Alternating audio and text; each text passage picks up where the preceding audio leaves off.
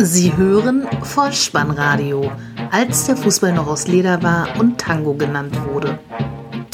Herzlich willkommen und hallo zum Vollspannradio, der Podcast unter dem Motto, als der Fußball noch aus Leder war und Tango genannt wurde.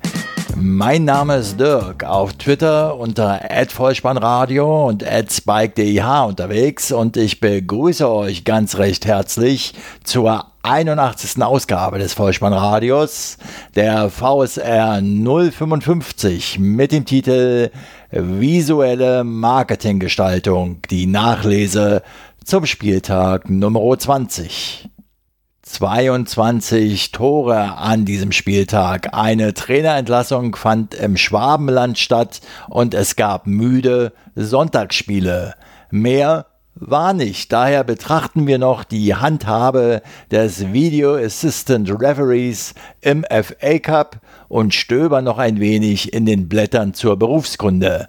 Am Ende gratulieren wir einem italienischen Denkmal zum Geburtstag. Viel Spaß! Die Momente des Spieltages.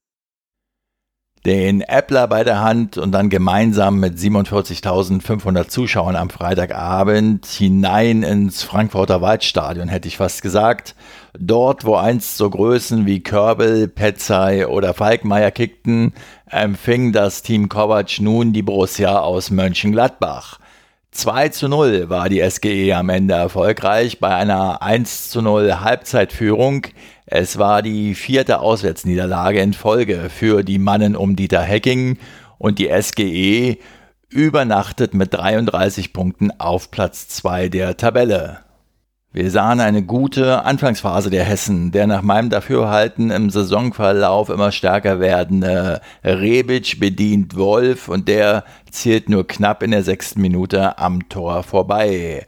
Dann musste Gladbach bereits den Keeper wechseln. Sommer plagten muskuläre Beschwerden. Für ihn kam Sippel in der 17. Spielminute. Die 1 zu 0 Führung in der 43. Minute dann vorbereitet von Timothy Chandler und vollendet von Kevin Prince Boateng. Drei Ungewöhnlichkeiten gibt es bei der Vorbereitung von Chandler zu bemerken. Zum einen agiert er auf dem linken Flügel, zum zweiten übersprintet er Patrick Herrmann, der nun mal kein Defensivspieler ist, und zum dritten bereitet er mit seinem vierten Assist in dieser Bundesliga-Saison die Halbzeitführung vor. Ein Tor hat er in dieser Bundesliga-Saison bereits ebenfalls schon erzielt.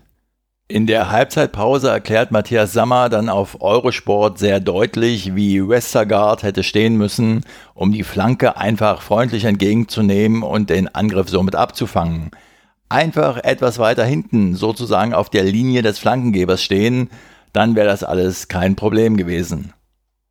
So aber haben wir die 1 zu 0 Halbzeitführung erzielt durch Boateng.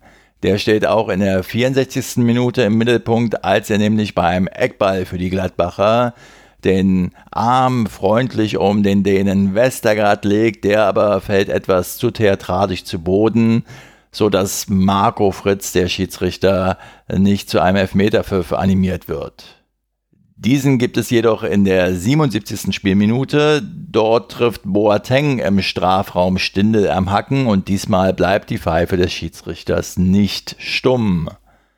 Hazard, der Belgier, tritt an und trifft den Querbalken. Ja, er trifft nur die Latte und es bleibt bei der 1-0 Führung für die Hausherren.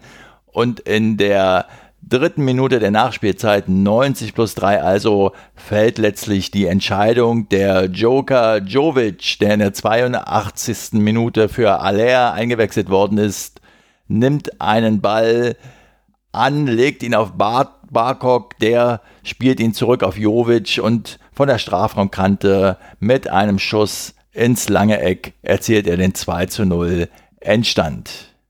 Ganz erfrischend dann noch die Einschätzung vom Dänen Westergaard nach dem Spiel zu dieser Szene in der 64. Spielminute. Da sagte er nämlich sinngemäß, ja, wenn er etwas kleiner wäre und weniger Gewicht auf die Waage brächte, dann, ja, dann vielleicht hätte der Schiedsrichter den Elfmeter für ihn gepfiffen. Das Team Kovac nun, so viel bleibt festzuhalten, klopft hartnäckig mit seinem Prinzen Boateng und dessen Gefolge an die Pforten zur Königsklasse. Dann also erstmal hinein in die Samstagskonferenz mit fünf Spielen um 15.30 Uhr und ich kann es gleich vorweg sagen, ich habe live diesmal kein Einzelspiel geschaut, sondern tatsächlich die Konferenz, weil ich mich nicht für eine spezielle Begegnung entscheiden konnte. Sky hatte dann in der Halbzeitkonferenz ein kleines Problem, denn es fielen in den ersten 45 Minuten in den fünf Spielen elf Tore, was beträchtlich hoch war. In den zweiten 45 Minuten kamen dann noch sechs Treffer hinzu, aber man merkte in dieser sogenannten Halbzeitanalyse, dass sie die Treffer nur so runterbeteten, um eben noch genügend Spielraum für ihre Werbespots zu haben. Hier war ihnen meiner Meinung nach der Zeitdruck anzumerken, was sich dann in der rudimentären Trefferanalyse zeigte. Das Vollspannradio startet an dieser Stelle mit der Begegnung FC Bayern München gegen die TSG 1899 Hoffenheim. Halbzeitstand 2 zu 2, am Ende 5 zu 2 klar für die Münchner.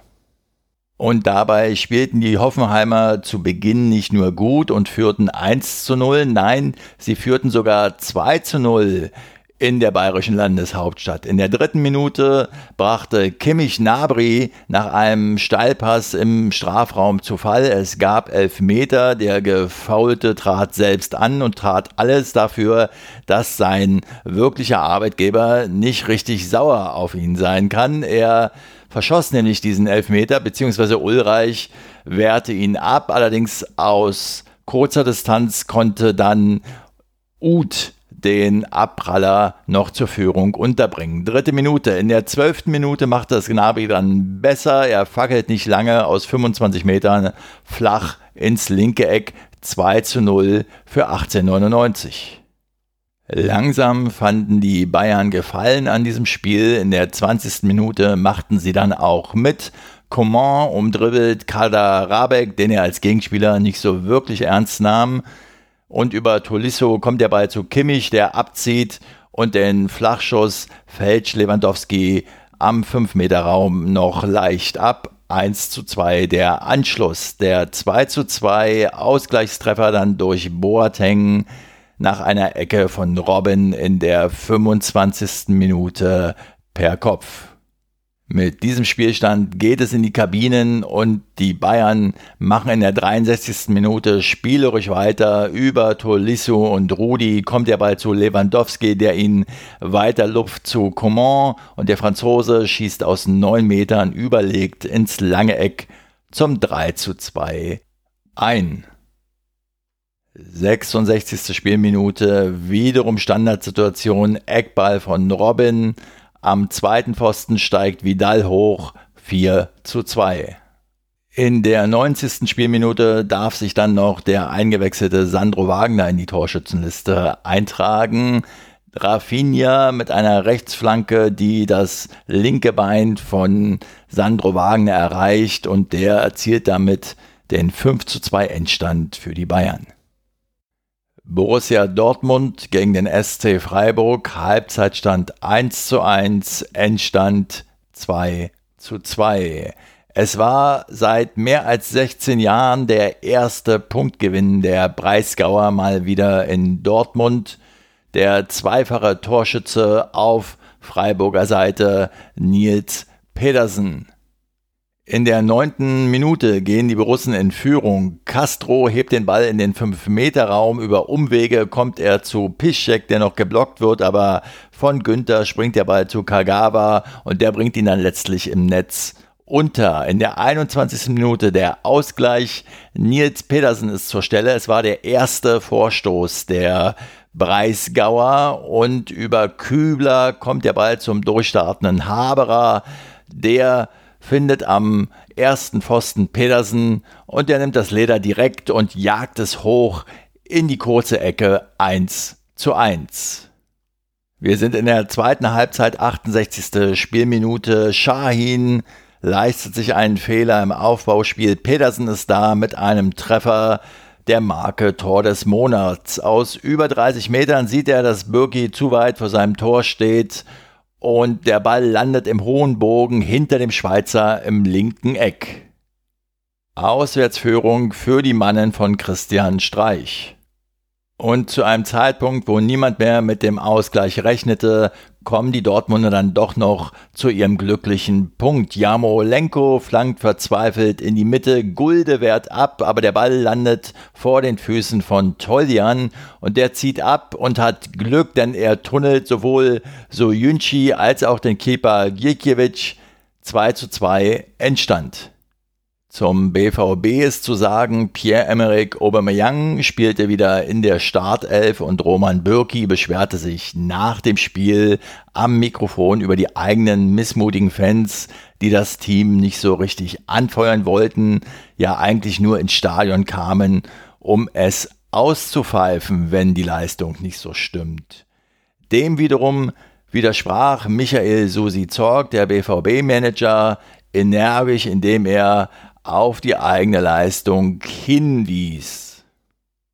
Ich frage mich bei dem ganzen Theater, was seit einigen Wochen aus Dortmund kommt, wann lässt der BVB in dieser Saison endlich mal wieder sportlich aufhorchen? Ho, ho, Hollerbach. Der Hamburger SV ist zu Gast in Leipzig und erzielt ein respektables 1 zu 1 Unentschieden. Das war auch der Halbzeitstand.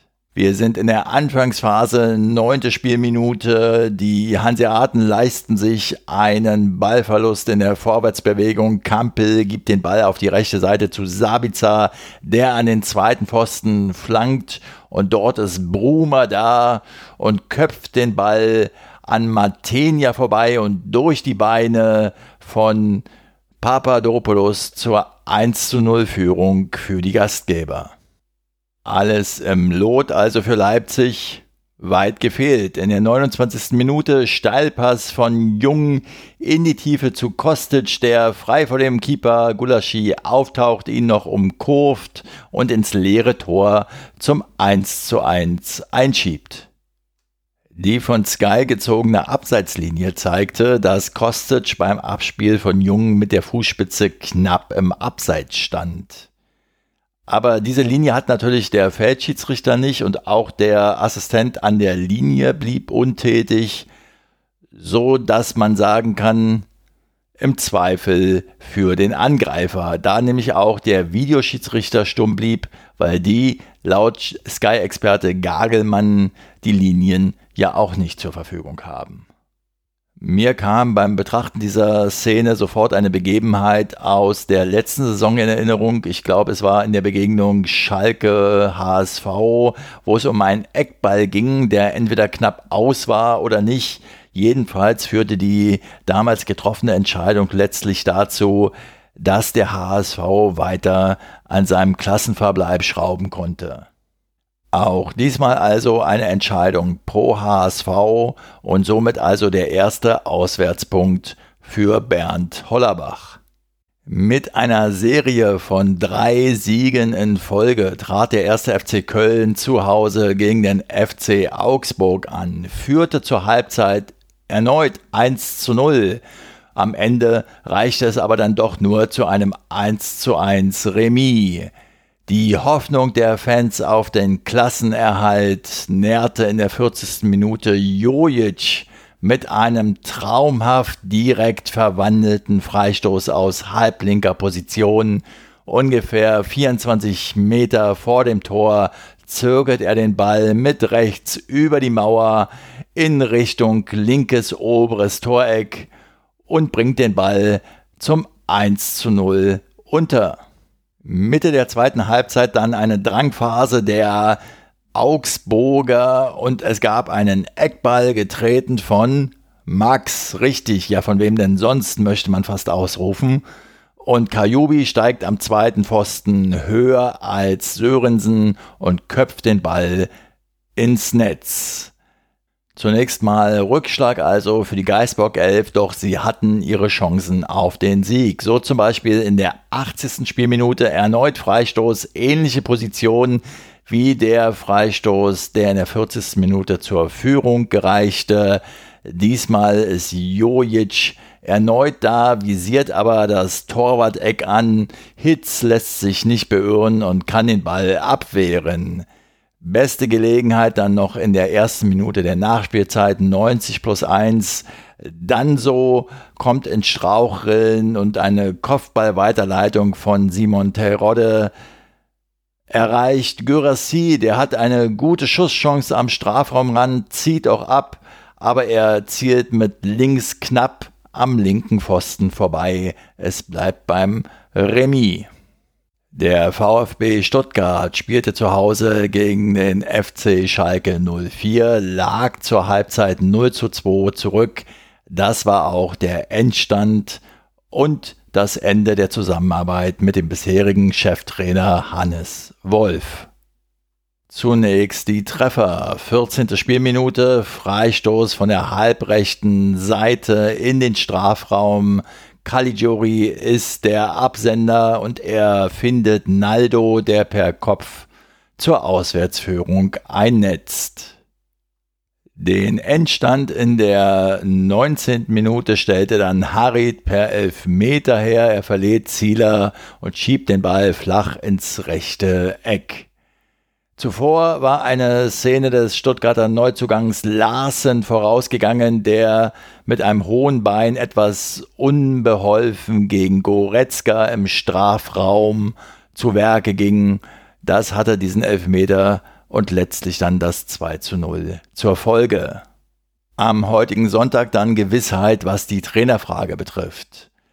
Der Sportvorstand des VfB Michael Rechke äußerte sich wie folgt. Wir haben nach dem gestrigen Spiel ein sehr intensives, emotionales Gespräch mit Hannes geführt und darin die Situation sehr ausführlich analysiert. Wir sind nach diesem Gespräch gemeinsam zu der Überzeugung gekommen, dass die Gefahr, dass wir die Situation in der bestehenden Konstellation nicht mehr gedreht bekommen, zu groß ist und wir einen neuen Impuls brauchen, um wieder in die Erfolgsspur zu finden. Zitat Ende. Rechke beschrieb dann Hannes Wolf noch als hervorragenden Trainer mit einem tollen Charakter und der VfB-Präsident meinte zur Trennung vom Trainer, das ist eine Entwicklung, die so keiner wollte. Es fällt mir schwer, dass wir nun diesen Schritt gehen müssen. Letztlich waren wir uns aber alle einig, dass es so nicht weitergehen kann. Uns als Clubverantwortliche und ihm als Trainer hat gleichermaßen die letzte Überzeugung gefehlt, dass wir diese Situation gemeinsam meistern können. Keine neue Weisheit, die ich euch jetzt präsentiere, aber wie schnelllebig dieses Bundesliga-Geschäft ist, zeigt meiner Ansicht nach auch, dass Hannes Wolf in der letzten Woche noch gefeierter Stargast im ZDF Sportstudio war und heute ohne Job dasteht. Der VfB Stuttgart verlor sechs der letzten sieben Ligaspiele und dazu kam noch das Pokalaus in Mainz. Das Spiel ging 1 zu 3 in die Binsen. Neben Hannes Wolf musste auch sein Co-Trainer Miguel Moreira seinen Stuhl räumen und wie in der letzten Woche Markus Gistol seien auch in diesem Segment die letzten Worte dem ehemaligen Trainer Hannes Wolf vorbehalten. Der sagte nämlich, Miguel und ich bedanken uns für fast eineinhalb unglaublich intensive und meist auch schöne Jahre beim VfB. Leider waren in den letzten Wochen die Ergebnisse und zuletzt auch die Spiele nicht mehr gut genug. Topspiel am Samstagabend. Der SV Werder Bremen empfängt Hertha BSC. Torlos ging es aus 0 zu 0 und betrachten wir die erste Halbzeit mal aus Berliner Sicht, so kann man sagen, das Team um Paul Dardai riskierte im gesamten ersten Spielabschnitt kaum etwas, lediglich ein harmloser Schuss von Kalu war zu verzeichnen. Betrachten wir den ersten Spielabschnitt aus Bremer Sicht, so kann man durchaus sagen, sie schnürten die Berliner in ihrer eigenen Hälfte ein, mit der Konsequenz, dass daraus Chancen entstanden sind, und zwar wirklich richtig gute. Gondorf jagt zunächst einen Direktschuss an den linken Pfosten, das war in der zweiten Spielminute. Augustinsson scheiterte in der 23. Minute an Torhüter Kraft und Kruse hat gleich zweimal die Chance mit einem Schuss, zweimal zielte er knapp drüber, 41. und 45. Minute. In der zehnten Spielminute lag der Ball bereits im Berliner Netz, dorthin buxiert von Eggestein. Er bekam den Ball von Gondorf, es war ein gut vorgetragener Angriff der Bremer und Schiedsrichter Dankert pfiff diesen Treffer aber zurück. Nach Betrachten der Bilder. Der Videoassistent kam also zum Einsatz. Dem Ganzen vorausgegangen war ein Luftkampf von Delaney gegen Lustenberger, ein Ellbogentreffer, den der Schweizer hinnehmen musste. Im weiteren Spielverlauf in der 22. Minute musste Fabian Lustenberger dann vom Feld, weil er immer noch benommen war Toruna Riga kam für ihn und machte, so viel kann man jetzt schon sagen, ein glänzendes Match. Keine Tore also zur Pause und es ging auch erstmal gemächlich weiter im zweiten Spielabschnitt bis zur Hereinnahme von Ibisevic, der für Selke in der 67. Spielminute kam. Und kurz danach hatte er auch gleich die Führung für die Hauptstädter auf dem Fuß. Lazaro ging auf der linken Seite auf und davon, zog dann auf der Grundlinie schnurgerade nach innen und brachte den Ball letztlich zum komplett freistehenden Ibisevic am zweiten Pfosten, aber aus kurzer Distanz scheiterte er und brachte die Kugel nur knapp übers Tor. Am Ende hatten dann nur noch die Bremer zahlreiche Chancen auf den Sieg. So zum Beispiel in der 74. Spielminute Junusovic Flanke, Gebre Selassie Kopfball, frei vor Torhüter Kraft, scheitert er am Keeper. Den Nachschuss setzt dann Gondorf am linken Außenpfosten vorbei. Auch da war Thomas Kraft noch dran, der ja ersatzweise für Rune Jahrstein im Tor steht und seine Sache erneut gut machte. Beispiele gefällig? Bitteschön. Thomas Kraft rettete zweimal gegen Belfodil, der, wenn ihr mich fragt, die Frisur von Marco Bode aufträgt. Einmal nach einem Schuss in der 81. und einmal nach einem Kopfball in der 84. Minute. Und dann war ja da noch die große Möglichkeit auf den Sieg für Eggestein.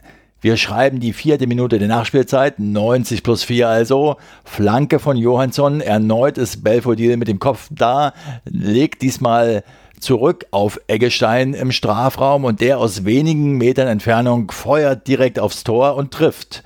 Trifft nur noch den auf der Linie in höchster Not rettenden Toruna Riga, der damit seine Spielleistung krönt und von Paul Dardai in der nächsten Woche Handschuhe bekommt, wie er nach dem Spiel gesagt hat. Am Ende blieb es bei der Punkteteilung. Es war das von Paul Dardai prognostizierte Kampfspiel und der Bremer Trainer Kofeld sagte nach dem Spiel angesichts der prekären Tabellensituation der Bremer, wir sind hellwach. Hellwach war ich zunächst auch noch, als ich mich am Sonntag dann um 15.30 Uhr der ersten Begegnung zuwendete. Bayern 04 Leverkusen gegen den ersten FSV Mainz 05. Halbzeitstand 0 zu 0, am Ende 2 zu 0. Ich habe beide Sonntagsspiele, so viel sage ich mal vorweg, 90 ähm, Minuten live angeschaut und das war schon in beiden Fällen schwer erträgliche Kost. Aus diesem Grund bekommen diese beiden Sonntagsspiele von mir auch kein einzelnes Kapitel, sondern ich fasse sie zusammen, weil viel mehr als die Chronistenpflicht ist da nicht zu erzählen drüber. So blieb also die Begegnung zwischen der Werkself und den Rheinhessen zur Halbzeit torlos und in der 48. Minute entschied dann oder vorentschied dann die sogenannte individuelle Klasse. Leon Bailey war mal wieder zur Stelle, der aus 20 Metern halbrechter Position abzieht und unhaltbar für Zentner ins lange Eck trifft. Und dann gab es noch einen Elfmeter. Der ehemalige Leverkusener Donati hindert im Zweikampf im Strafraum Alario am Kopfball. Er sieht dafür die gelbe Karte und noch dazu gibt es eben Strafstoß, den Wendell platziert in die rechte Ecke schießt. 2 zu 0 der Endstand. Wer geglaubt hat, es kann ja nur noch besser werden an diesem Sonntagnachmittag oder frühen Abend, der sah sich getäuscht, denn das Niedersachsen-Derby zwischen Hannover 96 und dem VfL Wolfsburg bot noch weniger Aufregendes. 0 zu 0 der Halbzeitstand am Ende gewannen die Mannen aus der Autostadt mit 1 zu 0 durch einen schönen Schuss, so viel muss man schon sagen, von Yunus Mali in der 72. Spielminute. Allerdings muss man auch sagen, er zog zwar aus rund 30 Metern ab, aber der Ball war mittig geschossen und durchaus haltbar für Philipp Schauder, der bei diesem Treffer keine gute Figur machte. Anzumerken in diesem Spiel sei noch der sich in einem grottenschlechten Zustand befindliche Rasen in der niedersächsischen Landeshauptstadt und ein Schelm von euch ist wer einen Zusammenhang herstellt zwischen diesem schlechten Geläuf und dem Spitznamen des Altbundeskanzlers Gerhard Schröder, der ja den 96ern bekanntermaßen sehr nahe steht. Und wie ihr euch sicher noch erinnern könnt, in Fußballerkreisen Acker genannt wurde. Der VfL Wolfsburg gewinnt in Hannover und verschafft sich mit diesen drei wichtigen Auswärtszählern etwas Abstand nach unten. Angesichts der heutigen Trainerentlassung beim VfB Stuttgart möchte ich noch einmal kurz auf die Teams am Tabellenende eingehen. Der erste FC Köln, der Hamburger SV, der SV Werder Bremen und heute eben auch der VfB Stuttgart haben alle während der Saison bereits den Trainer gewechselt vertritt man nun die These, dass ein Trainerwechsel nichts bringt, um den Abstieg zu vermeiden. Schöne Grüße von Platz 12 vom SC Freiburg. Dann, ja, dann müsste man zu dem Ergebnis kommen, dass sich der erste FSV Mainz 05 noch retten wird und der VfL Wolfsburg trotz des heutigen Sieges noch unten mit hineinrutschen wird. Wir werden sehen, wie es sich weiterentwickelt. Das Vollspannradio bleibt gespannt. An dieser Stelle möchte ich auch noch einmal kurz die Gelegenheit aufgreifen, zu den Entscheidungen des Video Assistant Referees etwas zu sagen. Es ist ja etwas ruhiger geworden in der Rückrunde und auch das Vollspannradio spricht zum ersten Mal in dieser Rückrunde vom Videoassistenten Monika, wie er hier so liebevoll genannt wird. Und zwar die Entscheidung im Topspiel bei Werder Bremen gegen Hertha BSC. Ich möchte nicht auf die Frage des Ob eingehen, das war in dem Fall wohl ziemlich klar, sondern eher auf die Frage des Wie. Denn es ist immer wieder ein Ärgernis, nur die Rückansicht des Feldschiedsrichters zu sehen und nicht genau zu wissen, was entscheidet er jetzt, also die Frage, wie kommuniziert man es dem Zuschauer im Stadion und wie kommuniziert man es, die Entscheidung also dem Zuschauer am TV-Gerät. Und da bin ich durch Zufall eher auf eine für mich zumindest vorhandene Neuerung gekommen. Denn ich habe noch Lust gehabt auf Tore nach diesem torlosen Unentschieden im Topspiel und bin bei Eurosport hängen geblieben. Dort wurde die Begegnung im FA Cup zwischen Liverpool und West Brom übertragen und es gab, es war ein verrücktes Spiel generell und es gab in der ersten Halbzeit dreimal die Gelegenheit für den Video Assistant Referee ähm, ja seine Überlegenheit im Vergleich zur Bundesliga zu zeigen. Und es wurde besser aufgelöst. Auch hier hatte der Schiedsrichter, der Feldschiedsrichter die Möglichkeit, in die Review Area zu gelangen, aber gleichzeitig wurden eben die Bilder gezeigt, welche denn da entschieden wurden. Und das war für den TV-Zuschauer und aus meiner Sicht zumindest viel, viel besser präsentiert als das, was die Bundesliga zu leisten imstande ist, jedenfalls im Moment. Und ach ja, fast hätte ich es vergessen. Ich hatte euch ja noch versprochen, dass wir ein wenig in den Blättern zur Berufskunde stöbern. Das waren die Hefte, falls ihr euch noch erinnern könnt, in denen wir als Oberschüler unsere Neigungen und Eignungen für den gewünschten Beruf feststellen sollten. Und das wurde dann noch verfestigt mit einem Besuch im Berufsinformationszentrum. Wie komme ich jetzt darauf? Ich habe den Titel dieser Episode mit visuelle Marketinggestaltung überschrieben. Denn Gestalter für visuelles Marketing, so darf man sich nennen, wenn man eine dreijährige staatlich anerkannte Ausbildung abgeschlossen hat. Und als ein solcher Gestalter für visuelles Marketing ist man unter anderem dafür verantwortlich, sein Produkt im Schaufenster marktgerecht zu platzieren. Und jetzt kommen wir der Sache langsam näher, denn am 31. Januar ist Deadline Day und da, da schließt das Transferfenster. Dies nun wiederum bedeutet, dass alle Spieler, die bis zu diesem Datum vom Hof müssen, anständig im Schaufenster präsentiert werden sollten. Aus diesem Grund rate ich allen Spielerberatern der Aubameyangs, Wallaceys, Lamin Sanés dieser Welt, dass sie doch diese Ausbildung nachholen sollten oder einfach nur mal in den Blättern zur Berufskunde stöbern.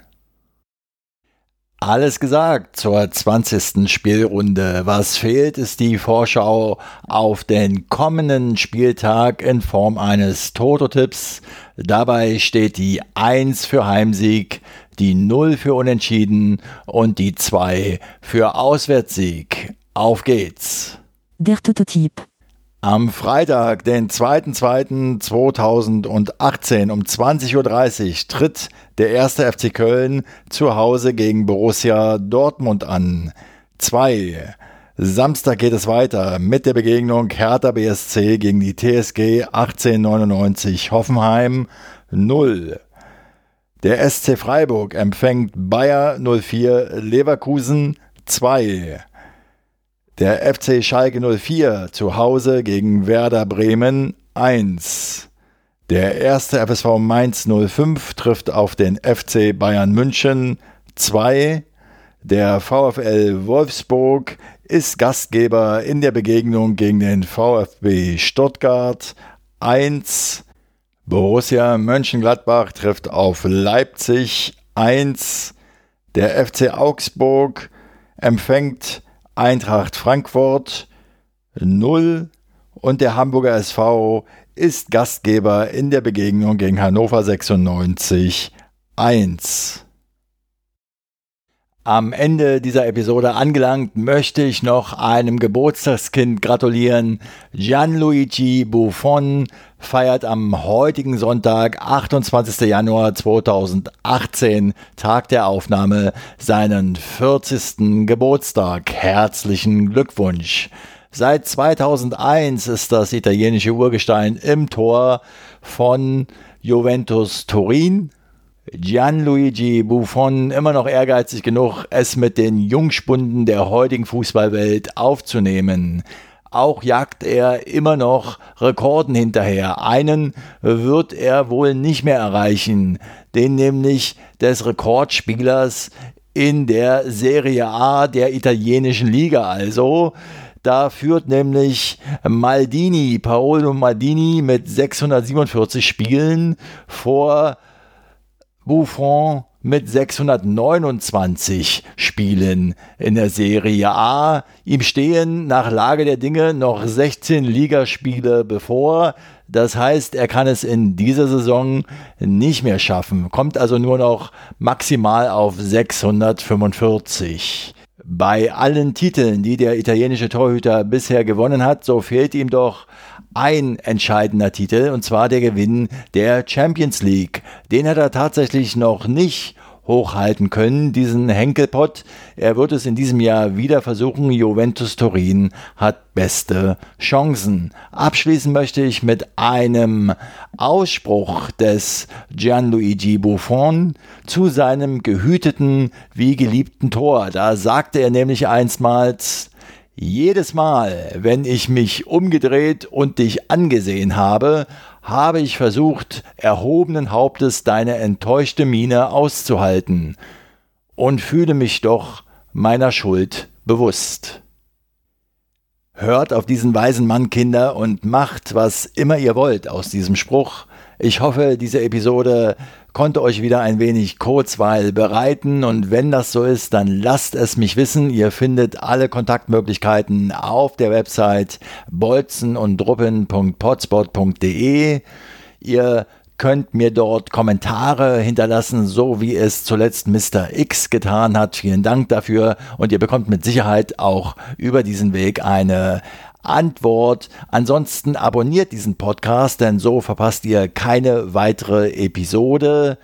Ihr könnt mir auf Twitter folgen unter @vollspannradio und ihr könnt natürlich diesen Podcast weiterempfehlen an eure Freunde, an eure Arbeitskollegen, an eure Nachbarn und Bekannten und Verwandten, denn so verbreitet sich das Vollspannradio immer weiter.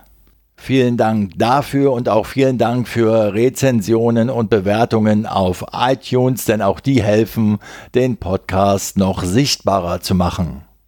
Ich bedanke mich für eure Zeit, für euer Vertrauen in diesen Podcast und verabschiede mich auch heute wieder mit dem Hinweis für den Fall, dass ihr die Kugel mal wieder im Netz unterbringen wollt.